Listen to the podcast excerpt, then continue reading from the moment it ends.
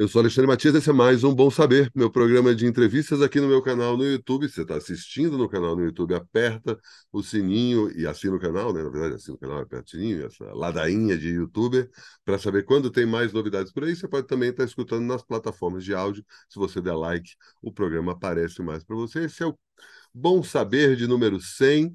E hoje eu tenho enorme prazer, depois de muito tempo, conseguindo tentando ali acertar essa entrevista. Estou aqui com Luísa Vol. Fala, Luísa, tudo bom? Que honra estar aqui com você. Obrigada por me aguardar. Estou muito feliz que a gente vai conversar.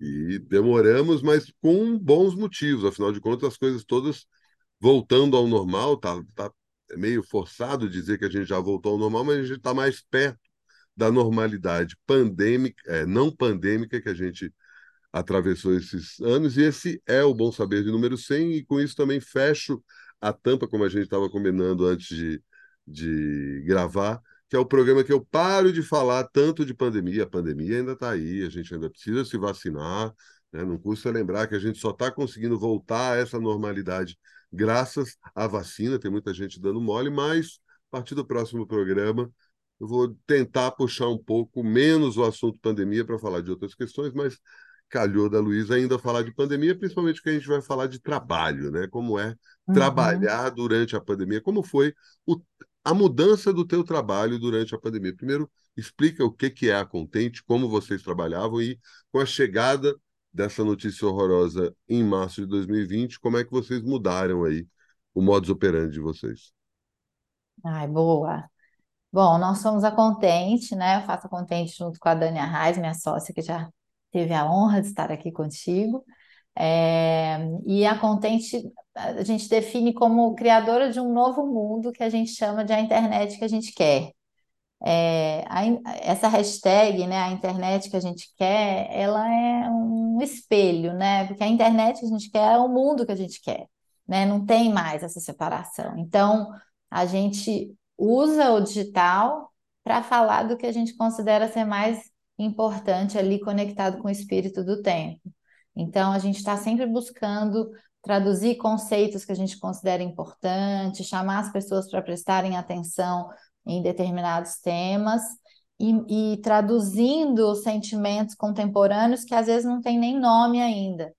Né? Acho que a pandemia trouxe também muito isso. Assim, a gente começou ali é, antes da pandemia tinha o FOMO, né? O medo de estar perdendo algo, que foi algo que foi muito cravado pela internet, né?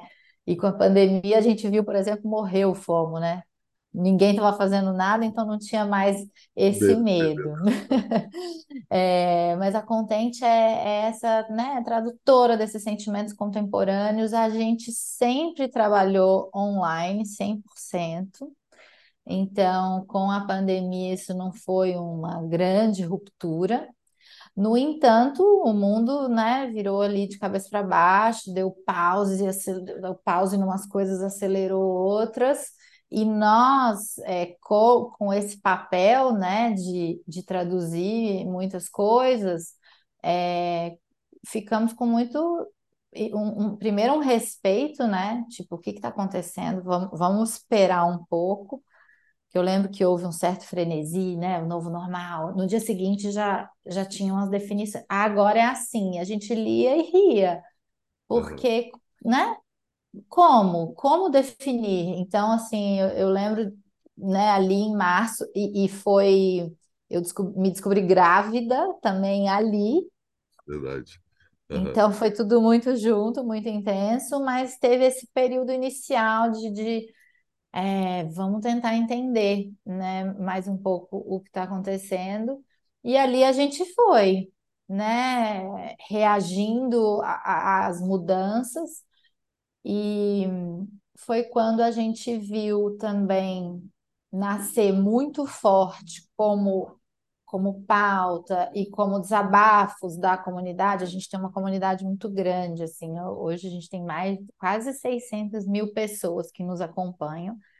É claro que não é esse número inteiro ali na verborragia, mas tem muita gente, né, que nos traz muito forte esses sentimentos contemporâneos. Uhum. E a gente viu o trabalho se transformar numa pauta muito grande. Uhum. Nesse período. E aí vocês Então, essa outra hashtag que é o trabalho que a gente quer.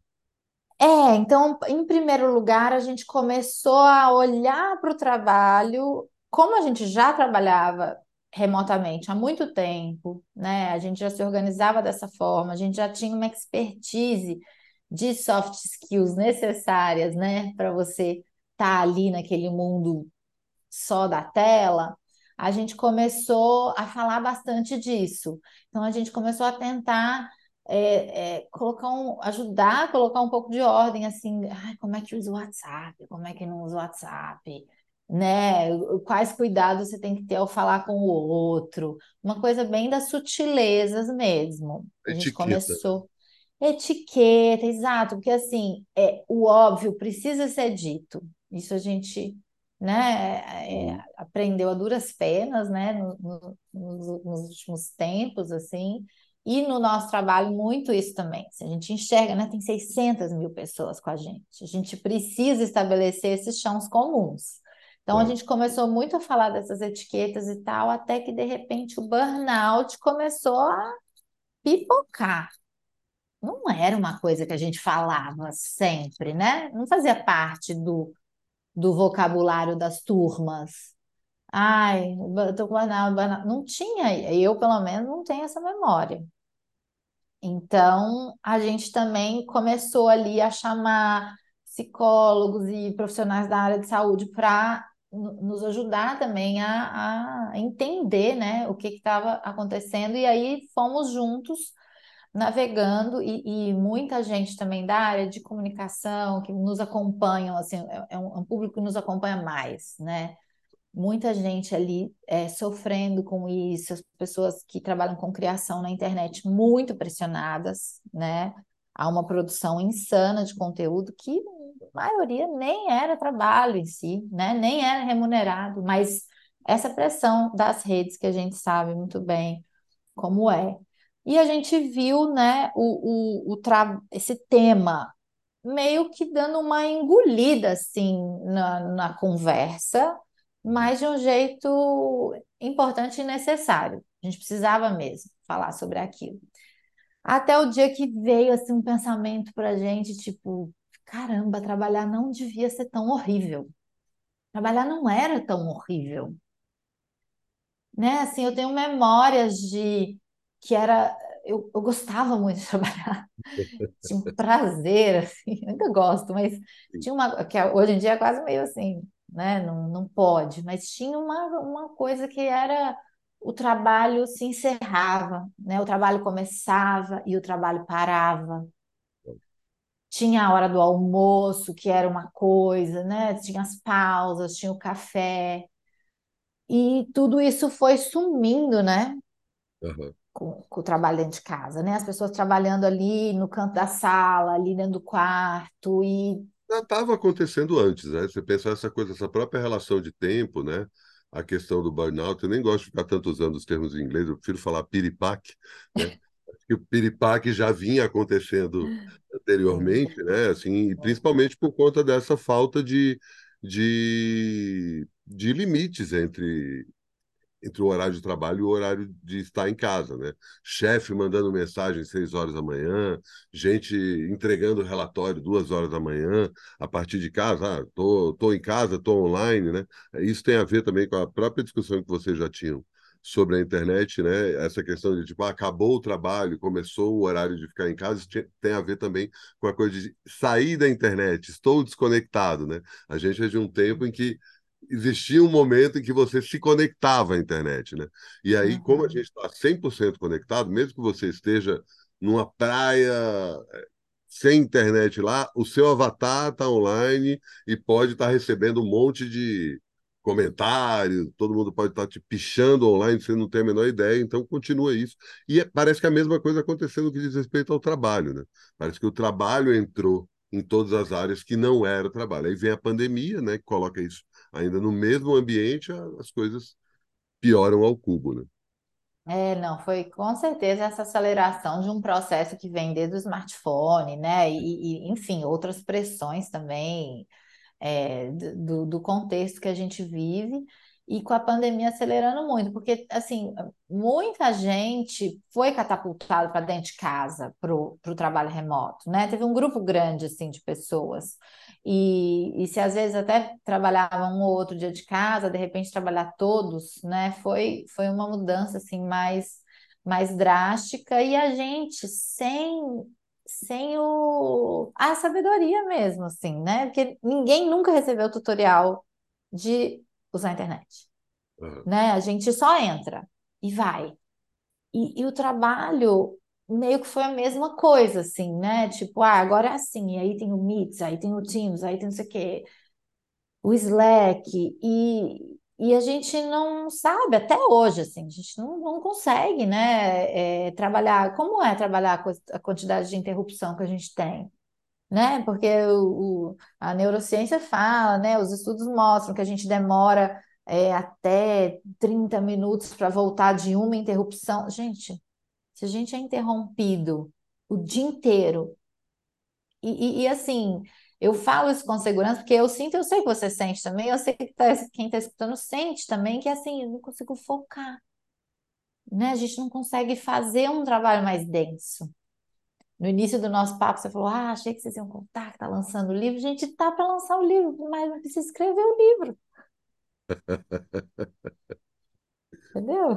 Claro. Né? Então, assim, tá todo mundo muito patinando e a gente foi foi vendo assim as reclamações, né, muito muito parecidas e todo mundo precisando muito falar falar sobre isso. E, e paralelo a isso, assim, nós, né, aí é um lado menos é, do todo e mais da empresa, né, a gente também pensando em como é que a gente paga toda essa criação de conteúdo, Claro. né? Porque nós temos esse papel, né, de, de é, Ah, é é quase como se, se tem um lado assim, meio. Não, não é o termo uma ONG, mas assim, a gente tem um ideal. No- Nós, trabalhamos, nós somos super utópicas, idealistas na Contente. Assim, quando a gente Uhum. brinca que a criação de um novo mundo é mesmo, a gente está ali para sonhar, para estimular sonho, para mostrar que eh, não é sair desse niilismo que já que, que é cínico e que nada deu certo, cara, não dá. Então a gente tem esse, esse lugar super propositivo, mas é trampo, né? Claro. Então como que a gente faz, né, para para enfim, para que essa, toda essa criação de conteúdo também tenha o seu modelo de negócio por trás e que não dependa exclusivamente da publicidade, que até então, assim, é o nosso, né, o modelo de negócio principal e é o modelo de negócio principal da maioria dos criadores de conteúdo, né? E aí a gente começa a olhar para movimentos de, de criadores se organizando de outras formas e novas lógicas também de, de número e de necessidade de pessoas que você precisa ter te acompanhando, porque é, as redes, né, elas, elas incitam a gente a sempre mais. Então, ah, você começa em mil seguidores, aí você quer 10 mil, aí do 10 mil, aí você quer 50, aí do 50. A gente for, fez essa, esse jogo até chegar no 500. Chegou no 500, a gente hum, não está mudando tanto. Cada virada brutal de, né, de 100 para 200 é muita coisa, né? É um número de pessoas absurdo. Então, assim, será que a gente precisa ter essa lógica? né? Co- Como podem ser outras lógicas que são mais gentis, né? Com, com a gente e também com as pessoas, com o exemplo que a gente dá, porque é um, né? Não, não dá para a gente todos entrarmos nesse jogo, não tem tanto espaço, Uhum. Então a gente começa a ver nascer, né, é, é, as, as news- newsletters que são pagas, tem vários modelos, né? Tem o, nos Estados Unidos tem o Patreon, que você pode ser patrono, né, de, de criadores que você apoia. É, a Amanda Palmer tem um- um- uma história, né, Uhum. muito interessante. Então, essas fontes de inspiração, né, para a gente, a gente bebendo aquilo para ver quais caminhos a gente vai e a gente chega na, na ideia da comunidade, na comunidade de assinantes, né? Então, é um modelo de negócio que é um, uma, uma renda recorrente, né, para o criador de conteúdo. E uma forma de você também, inter... aí do lado do, do público, né, uma forma de você se aprofundar com as pessoas. Porque cansa também um pouco essa. É, é, é uma conversa, mas é uma conversa assim, eu falo, você responde, aí eu até respondo de volta, mas né, é, é mais raso. E a gente sentiu que o tema do trabalho precisava de outra esfera, assim, para a gente conseguir aprofundar. Então, puf, foi aquele o tema certo com a, o formato que a gente está super apostando, acreditando. Tem três meses só de vida enquanto é. eu estou aqui conversando com você. Então, é um modelo. Diga. Não, Não, que é um modelo inicial, mas que a gente está muito empolgada. Uhum. Eu vou deixar os links da Contente, inclusive, na descrição ou do vídeo ou do podcast. Quem quiser se aprofundar, também vou deixar os links da Luísa para acompanhar isso. Mas quando a gente está falando dessa transformação que está acontecendo com o trabalho, muita gente ainda fica saudosa com, ah, não, bom mesmo é quando eu tinha um emprego fixo, o CLT, eu não era PJ, e ao mesmo tempo eu podia ir para um determinado lugar, encontrar com as pessoas. Acho que a gente que trabalha com comunicação acabou sofrendo isso antes da maioria das pessoas, mas é uma transformação inevitável, né? Isso não sei se propriamente o fim do escritório, mas o fim do escritório como a gente conhecia e, e trazer parte desse trabalho para casa, né? E é entender a casa como um local de trabalho também, né? Claro que para algumas profissões isso é impossível, né? Quando a gente está falando de gente que lida com alguns tipos de materiais ou tem que estar em alguns lugares específicos, mas quando a gente está falando da, de, da maioria das profissões hoje em dia, o trabalho remoto é uma realidade, a internet entra como um, um, um auxílio para essa mudança, mas ao mesmo tempo entra nessa outra questão de uma cobrança excessiva e desfaz-se aquele modelo que a gente cresceu, de pensar em fim de semana, feriado, que no fim das contas é um modelo que deu certo durante um tempo, mas não era propriamente o um modelo correto, né? A gente tem essa coisa do engarrafamento na saída do trabalho, sabe? Todo mundo sai às seis horas da tarde. Quando você tinha pouco carro, aquilo fazia sentido. A partir do momento que todo mundo está saindo ao mesmo tempo, não faz tanto sentido. Então, o velho trabalho do século XX, que a gente viu que é descendente da Revolução Industrial, acabou. Né? A gente está vivendo aí o amanhecer de um novo trabalho que necessariamente tem a ver com a internet necessariamente tem a ver com a nossa casa. É, é, eu queria que você falasse um pouco mais disso, não só nesse contexto pandêmico, mas encarando o trabalho do futuro, principalmente a partir disso que você falou, que o trabalho não uhum. pode ser esse lugar de, de simplesmente de, de desprezo e de ódio e de não, não quero trabalhar, né? Idealmente você gostaria de trabalhar, não estou também fazendo aquela aquela apologia do ah, vai trabalhar com o que você gosta, que você nunca mais vai trabalhar. Não, trabalho é trabalho, uhum. gente. Isso. Só que o trabalho pode aproveitar desse momento, que ainda é um momento crítico, para melhorar para a vida das pessoas. Né? Eu queria que você falasse disso pensando para frente. O que, que é o trabalho no século XXI? Eita! Nossa, é muita coisa. Está é, tá sendo muito interessante, porque agora a gente está com um, um grupo grande de pessoas discutindo um tema só, né? Então, essa é uma coisa também que é muito característica da Contente, assim, a gente sempre gostou de propor um tema e vamos olhar para isso, vamos...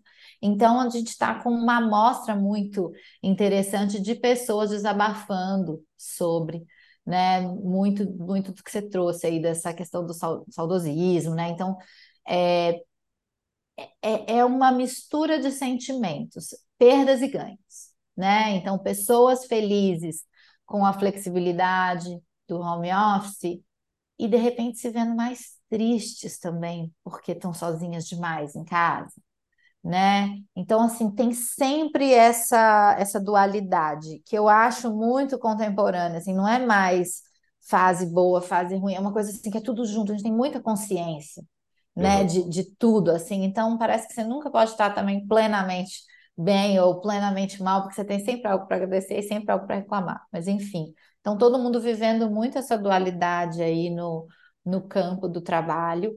E o que a gente vê é que quem é, sei lá, é CLT e está no mundo corporativo, quer mais propósito, quer mais liberdade. Quem está com o propósito e está com a liberdade, está tenso que sabe? Então, assim, a gente precisa compreender que não vai ter o que nos prometeram, que é esse trabalho massa demais, que é Uhum. sempre bom. Então, isso é duro, eu acho, principalmente para os millennials aí. Tem um, até esse exemplo aí, tem uma raiva dos millennials com muita coisa que a gente, né, assim, cadê o, o o Brasil decolando ali na capa da Economist? Cadê tudo aquilo? Né? Para onde foi? Então, acho que tem essa dor. É, e, e de entender que trabalho é trabalho, né? Os choques de gerações também, né? Acho que está sendo algo que virou pauta. Então tem muita, tem muita coisa acontecendo é, nesse contexto, mas é um contexto também que abre espaço para o novo, né? Qual é a cara desse novo? As pessoas estão testando, né? Então abre esse espaço para a semana de quatro dias de trabalho né? Que é um movimento que parece muito interessante. A gente tem, né, lido bastante sobre isso e, e visto algumas experiências de algumas empresas que já estão testando e os resultados são super legais. Então, é algo que já dá vontade ali de pôr o pé. Como empresa, a gente também se considera um laboratório de algumas práticas, sabe? Assim, de é, como é que pode ser melhor? A gente não está afim de entrar no esquema agência de publicidade, né? Por mais que agora, que às vezes a gente precisasse do resultado, né? Assim, da, do- da quantidade, né, de trabalho, mas a gente se esforça muito, afinal, somos uma empresa que está criando uma comunidade, chama o trabalho que a gente quer. Então, assim, como que a gente pode ser também laboratório para essas mudanças? É, mas é uma consciência também muito é, é, firme de que o que a gente está fazendo coletivamente, né, são, são exercícios de sonho, são é, propostas de prática individual, mas jamais com não, não tendo a arrogância de que a gente vai conseguir resolver, né, nenhum problema que é tão profundamente estrutural. Aham, Né? Não- não- é, é é um problema que as pessoas que entram na comunidade já entram sabendo que a solução não está ali aham, né? aham, Quase um grupo de apoio, total, total, um né? Mas, mas assim, nesse entre meio, a gente tem que fazer alguma coisa, claro. né? E vão vão apontando para esses lugares, né? De é, você ter a consciência de que é, talvez você não precisa transformar a coisa que você mais ama em trabalho, Uhum, né? Você preservar ali alguns cantos de afeto e não monetizar aquilo. Aham, desromantizar todo esse papo com propó- de propósito, não sei o quê, mas ao mesmo tempo é muito bom trabalhar com o que você gosta, claro. né? Tem a, uma mulher que eu acompanho, psicoterapeuta, Esther Perel, não sei se você conhece. Não, não conheço. Ai, ela é uma, uma pessoa maravilhosa e ela tem duas áreas de atuação, assim, ela é terapeuta de, de, de, de ca- trabalho, né? E ela atua na área do- de relacionamentos, monogamia, não sei o quê, e na área de trabalho. Entendi. E uma das falas dela é que a gente coloca hoje no trabalho o peso que a gente colocava antes na religião e na comunidade. Então, a gente espera que o trabalho vai nos dar senso de propósito, comunidade, realização. Tudo isso só está na conta do trabalho, porque a gente, né? A gente, a gente quem, né? Mas assim, o grupo de pessoas aqui que eu tô, que eu tô comentando, né? Não, não é um grupo que está frequentando é, instituições religiosas ou mega envolvido com suas comunidades dos seus bairros. Todo mundo muito sozinho, Total. né? E o trabalho vira esse campo, essa tábua de salvação que tá furada, Uhum, uhum, total. né? Eu ia chegar nesse ponto aí da questão comunitária, porque muita gente, isso é uma coisa muito característica daqui de São Paulo, em outros lugares é, não é tanto assim, mas eu conheço muita gente daqui de São Paulo que a vida social se resume às pessoas com quem elas trabalharam. Você vai pegar o histórico de amigos, são as pessoas com quem ela estudou e as pessoas com quem ela trabalhou. Tem uma certa Uhum, dificuldade de fazer amigo em outros lugares. Uhum. E eu acho que é uma característica, não acho que isso seja propriamente bom ou ruim, mas é uma característica da cidade. Eu, particularmente, eu acho isso ruim, né? Eu gosto da ideia não só de poder, você poder fazer contatos e amizades em qualquer lugar e também em qualquer faixa etária, né? Que também é outro mito que se tem, ah, ninguém fica amigo de ninguém depois dos 30 anos, depois dos 40 anos, isso é uma mentira. Basicamente porque a gente não exercita isso, né? E talvez o, o trabalho seja um dos motivos que a gente não faz isso, porque, bem ou mal, a gente convive com aquelas pessoas e tem esse senso de comunidade, mesmo que não sejam as pessoas que a gente gosta, mesmo que tem gente que a gente gosta mais do que as outras, tem outras pessoas que a gente tolera, até vai almoçar junto e tal, mas não é propriamente a pessoa que eu e isso é uma comunidade, né? Não necessariamente quando você está numa comunidade, todas as pessoas estão. Né? A comunidade é uma família, né? Você tem gente É, que você é seu odeia. e tem- entorno, né? É, exato. É, são as pessoas com quem você, de alguma forma, compartilha alguma coisa. E, Uhum. e eu percebo que o, é, esse novo trabalho, sem escritório, ele tirou isso das pessoas e as pessoas acabam, é, é, voltando aí para a questão da internet, ocupando a internet como um espaço social. Então, a coisa do like, de ficar postando compulsivamente sobre a própria vida, é, tem a ver com isso. E vendo um monte de gente postando sobre a própria vida, só que, tipo, sei lá, as pessoas que estão postando, que é, a maioria das pessoas está vendo, elas estão postando coisas que são trabalho, né? Não Uhum. necessariamente dando. Eu gosto muito de falar isso, assim, que, tipo, esse- essa minha transformação em youtuber, por exemplo. Fez com que eu quebrasse uma das minhas regras da internet, que era não mostrar a minha casa. Esse pedaço aqui da minha casa, infelizmente, aparece. Mas eu Uhum. tenho plena consciência de que, tipo, não, a minha casa não é um lugar para ser transmitido para o resto da, da, da internet. O que acontece aqui é uma questão minha. E eu acho que as Uhum. pessoas perdem um pouco essa noção porque elas não trabalham especificamente com a própria visibilidade e acabam se entregando completamente, às vezes até colocando em risco, né?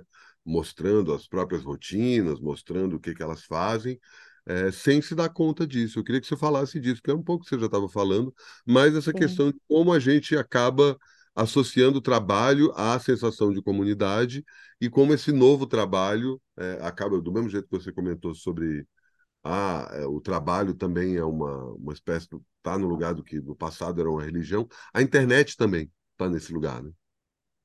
Com certeza. É, assim, se a gente, né, for falar da, das, da, da estrutura da sociedade onde a gente vive, que é a que gera esse, esse sistema de trabalho que é tão nocivo para todo mundo, ela também um dos pontos principais é o enfraquecimento de comunidade, né? Então, assim, juntos e pensando e conversando, somos muito perigosos, Uhum. né? A gente foi capaz de fazer muita coisa por meio de comunidade e agora o enfraquecimento de comunidade é brutal, né? Assim, qualquer tema na internet indignação dura, né? Hoje em dia, 15 minutos. Antes a gente tinha até movimentos assim, né? Que duravam uma semana. E não sei o quê. Agora é tão pulverizado que é muito interessante para manter o status quo, né? Então, assim, tem esse, esse lado da gente não é, buscar fazer amizade, ter medo do vizinho, preguiça do vizinho, acha que o vizinho sempre vai ser um incômodo, que qualquer pessoa que for falar com você na rua, com certeza vai ser um transtorno na tua vida, né? É, é, é essa postura.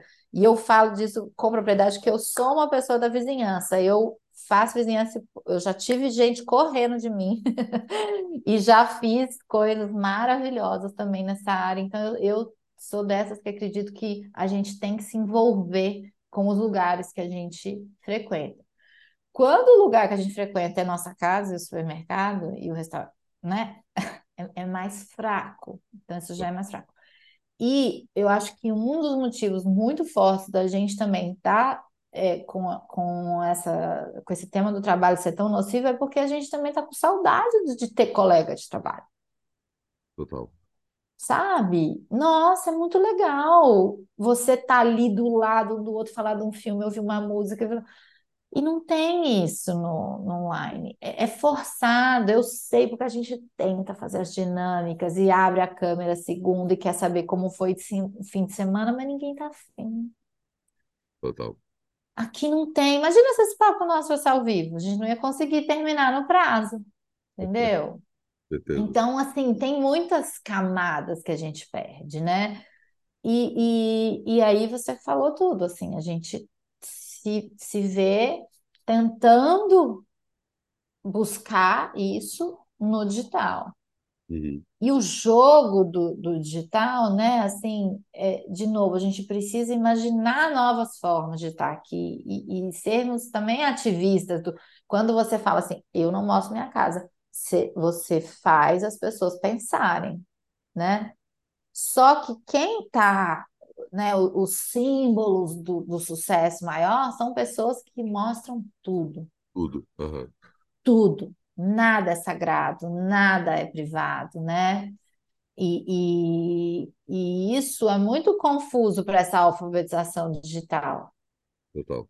Então, assim, e, e você você vai ter muito mais audiência se você mostrar uma coisa íntima do que se você mostrar um aspecto ali. tipo, É esse problema do, do a internet foi construída em torno disso, né? Assim, então, esse é um nó bastante complicado, bastante complicado, que é muito difícil enxergar assim soluções de grande escala. A não ser, claro, todas essas conversas que são muito necessárias de regulamentação, né? De, de limites mais gerais. Aham. E o que a gente acredita, assim, e na Contente a gente faz muito isso, é de se colocar nessa pos- postura da margem mesmo, sabe? De se se manter firme nesse lugar, de, ok, isso aqui daria muito certo, mas eu não, não vou fazer isso. É, é mais cômodo eu ter meus amigos só no grupo do WhatsApp, mas eu sei que eu preciso encontrar essas pessoas, eu preciso, né? E, e eu acho que essa também é uma retomada lenta pós o trauma pandêmico que a gente teve Certeza. Né? Assim, eu, eu no início assim da volta eu me senti muito esqueci como é conversa, sabe? Esqueci como é que se- me coloco em, em- em- né, aberta para o outro. Tudo era ficou, né, por muito tempo tudo muito perigoso. E agora acho que é, é essa retomada, assim. Então, a gente tem é, falado muito sobre esse é, é, reencontrar esse encantamento também com a vida né, fora daqui fora da internet, até para a gente ter mais assunto, né? Aham. Para que ser mais rico? E aí, só que isso também vem junto de um discurso que é meio, não, vamos ficar 100% offline, que a internet está. Sim, claro que é ótimo a gente poder ficar um tempo offline e ter a consciência de que, tipo, não, nos próximos cinco dias, nas próximas semanas, eu não vou encostar no celular. Eu acho que a gente fala muito de internet, mas também tem isso, né? A presença do aparelho celular, mesmo que você está online, tem tudo, despertador, foto, música, tirar uma foto, câmera. chamar um táxi e tal. Então, essa facilidade que é o computador de bolso também acaba deixando a gente conectado 100%. E, assim, dá para viver sem internet? Dá, óbvio. A gente viveu sem internet durante um bom tempo. É, Só que não é necessariamente a melhor saída é abandonar a internet, mas saber dosar as coisas, né? Exatamente. E, e o maior desafio, porque é, no início da Contente, assim, dos dramas, né, do excesso do uso, a gente ia muito para esse lugar do detox. Uhum. E fazer detox é uma delícia. O início é difícil, mas depois, opa, uma maravilha, entendeu? Você acostuma num minuto, o problema é voltar. E aí você volta, né? Você até fica ali uma semana. Eu já fiz de tudo que você imaginar. Eu, eu já tive um esquema que eu só entrava em rede social segunda e quarta, sabe um negocinho? Já, já fiz de tudo. E, e, e hoje eu vejo que, assim, Tá, tá óbvio que a gente está numa máquina com as mentes mais brilhantes, criando as coisas mais aditivas possível para a gente usar. Então, é impossível a gente ignorar isso. Mas também a gente tem que ver a gente no, essa autoanálise, entendeu? Eu, por exemplo, quando eu estou mal, eu me afundo no celular. Quando eu estou bem, eu já não, vejo tanto. Então, assim, é um trabalho super complexo, né, ali, de- de- esse dosar. Mas com certeza, acho que o, o caminho está aí, assim, não tem como a gente, né, é, jogar tudo fora. Acho que a internet, ah, é até difícil, assim, nem precisa a gente ficar falando do lado bom, né? Tem muita coisa boa e positiva. Mas com, com um pensamento crítico, assim, e essencialmente é isso que a gente faz, a gente estimula esse pensamento. Privacidade, você já pensou? O que, que você coloca, o que, que você não coloca? Né? Como é que você trabalha? A gente tem que pensar sobre as coisas, né? Sair do automático. E, e sair do automático é, é tudo que esses grandes sistemas não querem, né? Eles nos querem sem autoconhecimento e no automático. Então, a grande resistência, grandíssima, é o autoconhecimento, porque hoje, né, as redes muitas vezes no, nos conhecem mais do que a nós mesmos, né? Porque estão nos ouvindo, estão te mostrando o tempo inteiro, né? Para o que vai ser mais palatável para você passar cada vez mais horas. Então, assim, conhecer esse mecanismo e conhecer a você mesmo e o que você quer é, é isso que vai ser a, a sua tábua de salvação e não, e não qualquer outra coisa, né? O digital como um meio para a Uhum. gente conseguir as coisas da vida que a gente quer. O que que a gente espera da vida? O que que a gente quer? Que tipo de relações a gente quer? Que tipo de trabalho a gente quer? E o digital como esse meio, não como fim. Acho que a gente Uhum. usa muito o digital como fim das coisas, sabe? E Bom. aí, às vezes, a gente vê esse esvaziamento aí de experiência. E como começar a pensar nisso, colocar na prática essa, essa questão de usar o digital como meio e não como um fim? Para quem não consegue sair desse loop aí de ter que Vou, pegar. vou, vou ter, você, você botou a bola no gol para fazer meu jabá, né? Então vamos lá com a Contente, entendeu? Porque a gente fala disso todo dia. Uhum. Então, assim, a gente também evoluiu na internet. Então, antes a gente foi também para um lugar de tutorial. Vem aqui que eu vou te mostrar o passo a passo, tal, mas hoje a gente en- entende que é mais complexo. Então, o que a gente faz no dia a dia é um convite para o pensamento, assim, né? Como que você pode usar isso melhor? É, e, e uma das coisas muito é, interessantes é você se observar, né? O que está acontecendo com você enquanto você usa? O Uhum. que está acontecendo com você enquanto você posta A ou posta B? Né? Não é só a resposta das pessoas, mas o que que acontece com você? Que Né? sensação que te passa, né? É, é, e, e- e ficar um pouco com os sentimentos. Eu ouvi num podcast é, esses dias que eu acho que assim, é, inveja é uma das coisas que a gente mais sente assim na- nas redes, né? Assim, tô colocando nessa palavra bruta, mas é comparação, esse, esse nó que Uhum. dá. E que tem muito a ver com o trabalho também, né? Porque a gente está sempre vendo alguém lançando um, um projeto em evidência, bombando, fazendo o, o- o centésimo episódio, sabe? Tem sempre alguma coisa para a gente se agarrar e falar, eu não tenho, Uhum. né? E aí né, eu estava ouvindo nesse podcast que tem, que tem dois comportamentos comuns que a gente faz, né? Um é, eu também quero, então eu vou correr, eu preciso fazer mais. Mais, mais, mais, mais, mais, que é o jogo doentio e por isso tanto piripaque, Uhum. né? E o outro caminho é o bode, Uhum. né? É o tempo ruim, é tipo, ah, esse cara aí, ó, só fez isso porque essa daí, né? Tem- parece que a gente vai para esses dois, dois lugares. E a proposta do, do, do autor budista, não por acaso, era de ficar um pouco com esse sentimento. Uhum. Só fica, fica um pouco. Então, acho que os nossos telefones são, se a gente olhar, né, para eles como isso, assim, são grandes ferramentas de autoconhecimento porque estão te fazendo sentir muitas coisas em três rodadas de dedo. Total, O que que total. isso tá, que- talvez é, é- tá aí e não, né, e não em outro lugar, né? Assim, melhorar a qualidade do que você faz e, e não ficar focando tanto na quantidade.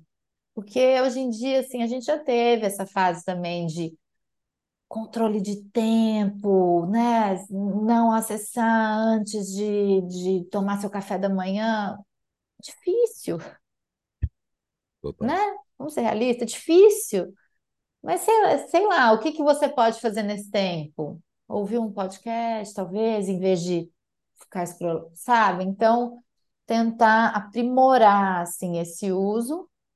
E lá na Contente a gente está falando sobre isso também o tempo inteiro. Demais, demais. Maravilha. Eu vou deixar então, mais uma vez, falando aqui, os links para a Contente aqui embaixo. Luísa, queria agradecer imensamente pelo seu tempo. Sei que é sempre essa correria, mas finalmente tivemos essa brecha e vamos falando. Beijão, Ah, fica foi bem. bom demais. Obrigada. Até. Até.